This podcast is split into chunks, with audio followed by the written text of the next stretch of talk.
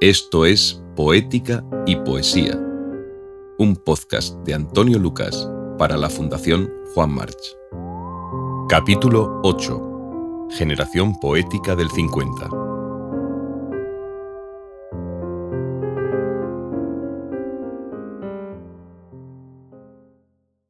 No eran buenos tiempos, y sin embargo, otra vez más, apareció una gran poesía.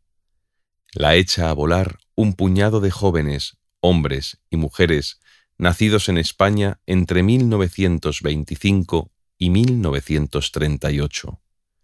Tienen la raíz común de la guerra civil o la posguerra.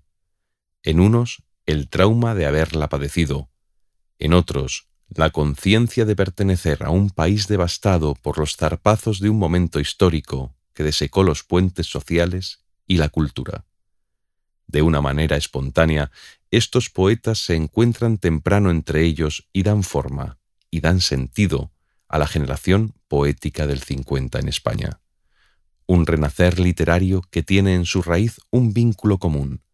Todos miran de frente a la realidad y establecen, de un modo u otro, una oposición estética e intelectual al yugo de la dictadura, a través de una poesía que se enclavija a lo real y desde ahí reflexiona, y rechaza, alumbra y se encara. Dos ciudades, Madrid y Barcelona, son los centros de irradiación del grupo, y en ellas, en distintos momentos de sus vidas, operan los poetas que de una manera espontánea se vinculan bajo el lema de generación del 50. En Madrid estaban José Manuel Caballero Bonal, Francisco Brines, Ángel González, Claudio Rodríguez, Carlos Sahagún y José Ángel Valente. En Barcelona, Carlos Barral, Jaime Gil de Viezma, José Agustín Goitisolo, Gabriel Ferrater y Alfonso Costafreda. Pero otros poetas deslocalizados también son parte de este momento de renovación de la poesía española. María Victoria Atencia, Julia Uceda, Luis Feria, Antonio Gamoneda, Julio Mariscal Montes o Fernando Quiñones. Así que más que un programa, hubo un encuentro fortuito de intereses, de búsquedas y de razones juntas para hacer que la poesía saltase por encima de cualquier romanticismo e impulsar un puñado de voces contrarias que respondían exactamente a la necesidad de contar una crisis social colectiva en un contexto de angustia y de falta de horizonte. La poesía de la generación del 50 es una toma de conciencia de un tiempo histórico que nadie quiso disfrazar de otra cosa. De ahí su fuerza y la extraordinaria calidad de testimonio que muchos de estos poetas forjaron en su obra. El realismo era la voz dominante, pero no la única, ni a palo seco. Si la sensación de desafecto a las circunstancias era general, las formas de expresión fueron distintas. La generación del 50 no es un grupo de estrategia, ni se cobija en un programa literario común, ni confecciona un propósito intelectual semejante. Más bien podríamos decir que es una acumulación espontánea de poetas auténticos que durante parte del trayecto de sus vidas compartieron un rico diálogo y auparon una poesía que recobró, de otro modo, el fulgor emocional que taló el golpe de Estado de 1936 contra el gobierno de la República. Aunque no hubo manifiesto que los vinculase, sí desplegaron señales y propuestas que dieron suelo, de algún modo, a lo que fue la generación del 50. El más importante de aquellos gestos fue un viaje a Coyur, un pequeño pueblo francés al otro lado de los Pirineos, donde un grupo de poetas españoles cruza para reunirse con exiliados en torno a la memoria de Antonio Machado, enterrado allí en 1939. Acudían llamados por un conjunto de intelectuales franceses que, constituidos en comité de honor, firmaban la convocatoria de un homenaje al poeta sevillano en el vigésimo aniversario de su muerte. Siete de los poetas asistentes iban a integrar el que sería por un tiempo el núcleo más compacto de la generación del 50. Ángel González, José Manuel Caballero Bonal, José Ángel Valente, Jaime Gil de Viezma, José Agustín Goitisolo, Carlos Barral y Alfonso Costafreda. De aquel encuentro surgió una fotografía de grupo, la primera de ellos juntos, una antología, 20 años de poesía española, articulada por el crítico catalán José María Castellet en 1960, y una colección de poesía, Coyur, impulsada por Carlos Barral al regreso del viaje a Francia. La generación estaba en marcha. ¿Pero es en verdad una generación? José Manuel Caballero Bonal, uno de sus referentes más destacados, lo explica. Ese grupo es, eh, que era, no es homogéneo, no, no. ni mucho menos, es una promoción, no es una generación, es un grupo dentro de una generación. Había otros poetas que yo aprecio quizás más que a los que figuran canónicamente en el grupo, como Gamoneda o, o Luis Feria, Manuel Padorno, que son poetas que yo estimo mucho y que no, no estaban en el retrato, en la, en la foto. Pero eh, a mí me parece que ese grupo nos unía éramos amigos, sobre todo los catalanes que venían a Madrid, o cuando íbamos a Madrid, de Madrid a Barcelona, nos reuníamos con frecuencia, eh, trasnochábamos, teníamos muchos muchas cosas comunes. Las lecturas, las, eh, la procedencia familiar y universitaria, todos éramos más o menos de la misma estatura. Eh, y además, eh, como, como decía Ángel González, aportamos a la literatura de aquellos años una nueva manera de vivir y de beber. Significativamente, Antonio Machado abrió la antología de Castellet. Las reflexiones machadianas sobre la lírica eran precisamente rescatadas por el antólogo en el prólogo al volumen como el pilar teórico, para unos literario, para otros humano, sobre el que asentaban su tarea estética los nuevos poetas.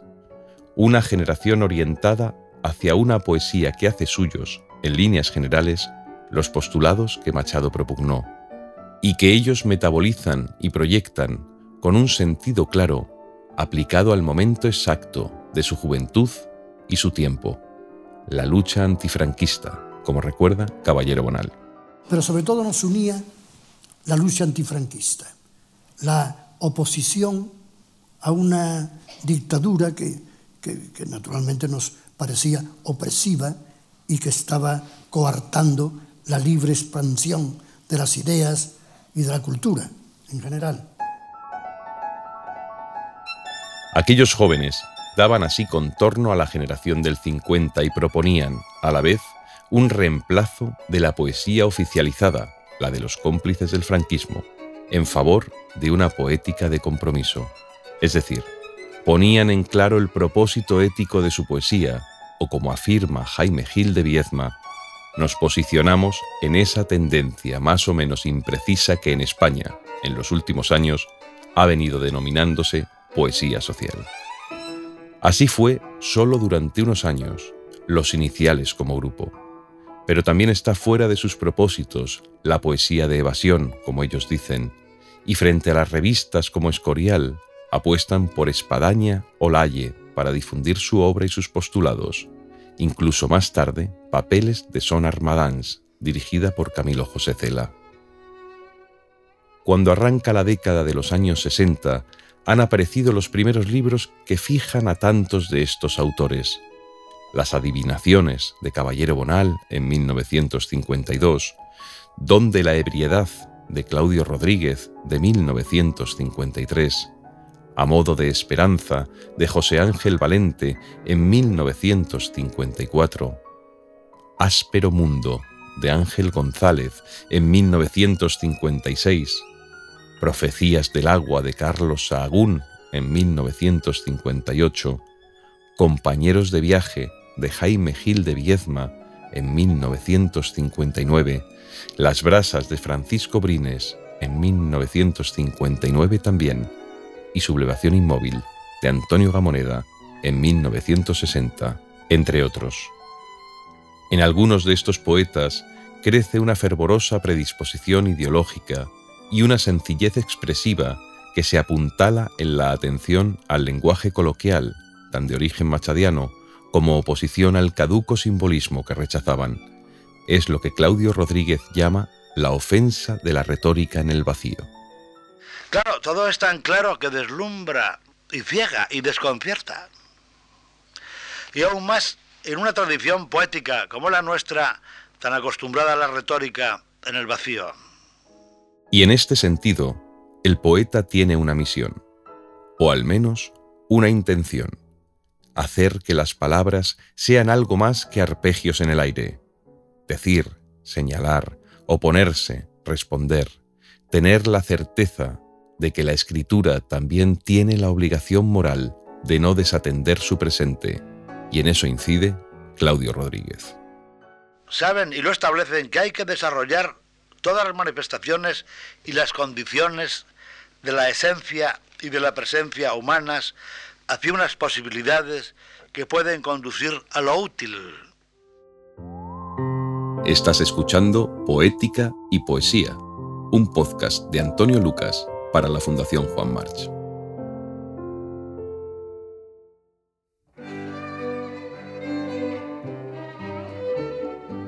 La promoción de poetas del 50 está en marcha. Cada cual ha tomado ya posesión de su voz, y el grupo avanza no sin contradicciones, no sin diatribas, no sin desacuerdos internos. Pero sobre todo ello hay un espíritu de fraternidad en la nómina fundacional. Aquellos a los que la profesora Karma Riera denominó partidarios de la felicidad, por el hedonismo con el que también cuajaron muchas de esas relaciones de complicidad y más allá de esa condición, pertenecen a un momento histórico sobrecargado de dureza, de dolor, de miedo, de opresión, de censura.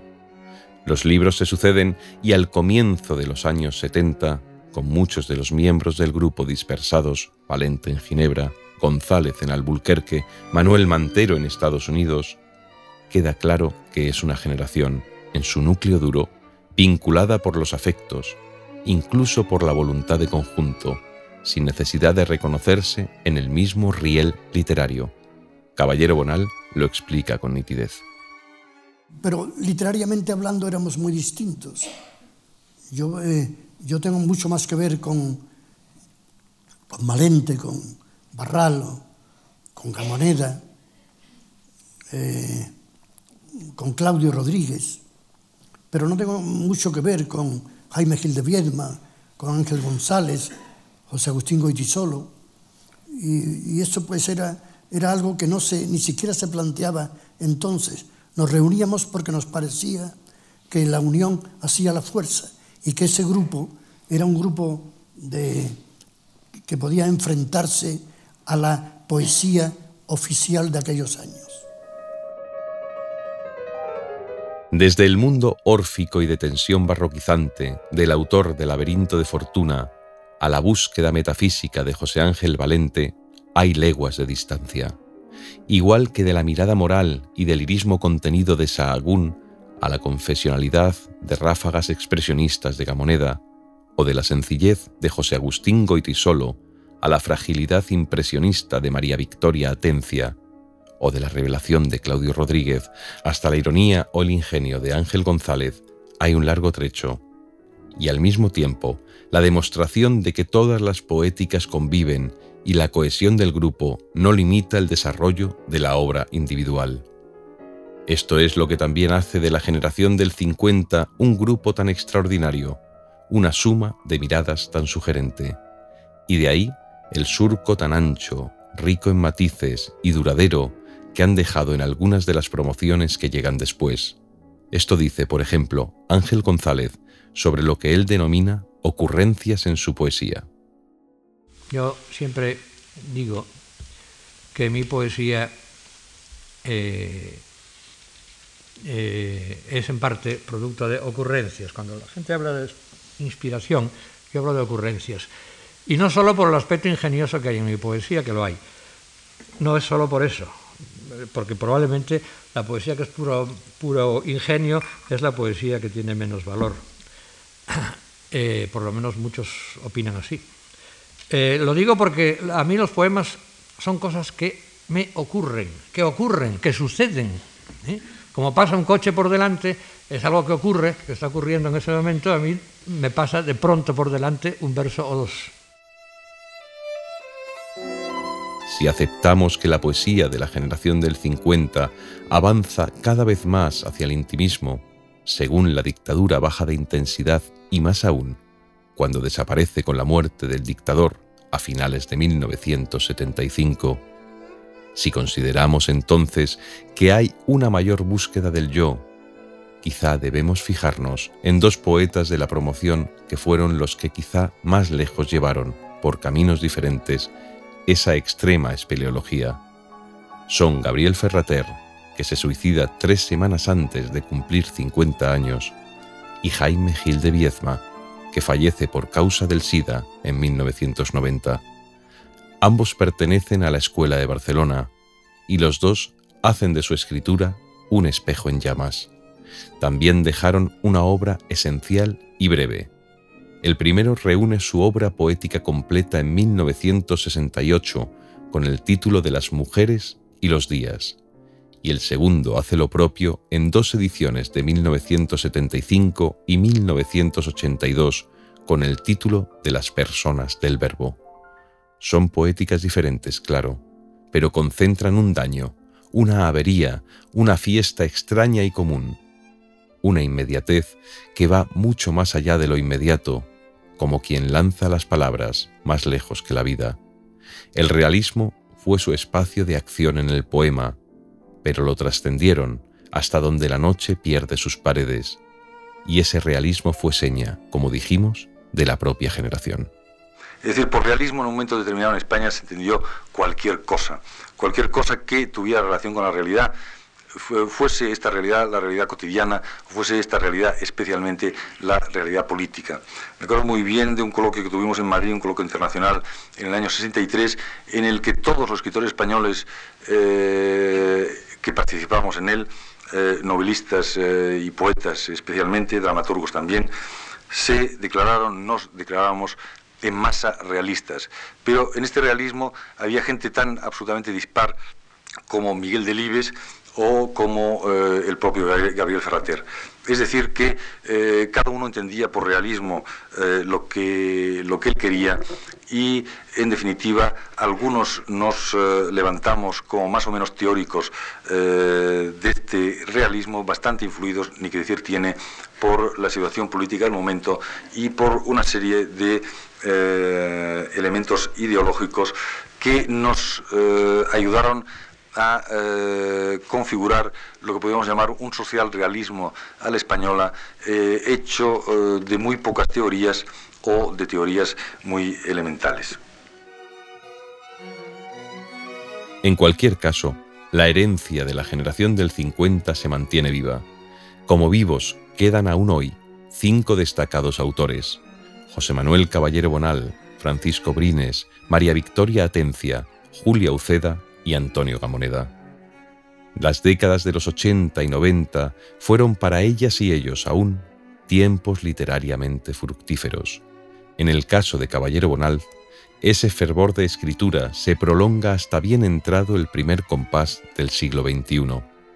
Es esta una generación extensa en nombres, más allá de los que dan cuerpo canónico al grupo, amplia en propuestas y rica en voces distintas.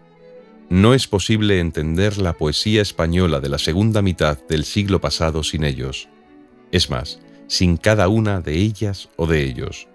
Son el pulso de un momento y son el modelo plural de una confección social que desembocó en la Constitución y en la democracia. Fueron los artífices de una nueva conciencia del problema español y sacrificaron la solemnidad un poco inerte de la letra en favor de la palabra contaminadora. Como sucede en los poetas verdaderos, la fuerza del grupo solo vale para el momento inicial del impulso. Después es la obra, el poema, lo que debe mantenerse en pie por sí mismo.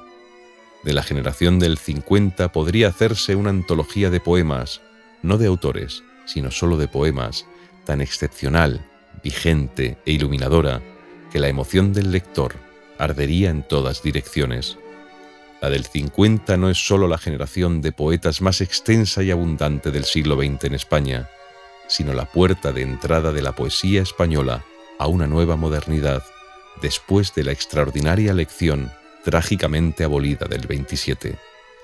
De ellos aprendimos algo revelador que se proyectó después en el 50, que el intimismo ético, en todas sus formas, es algo más que un compromiso, es una manera de estar en el mundo, de entenderlo, de habitarlo y principalmente de querer compartirlo.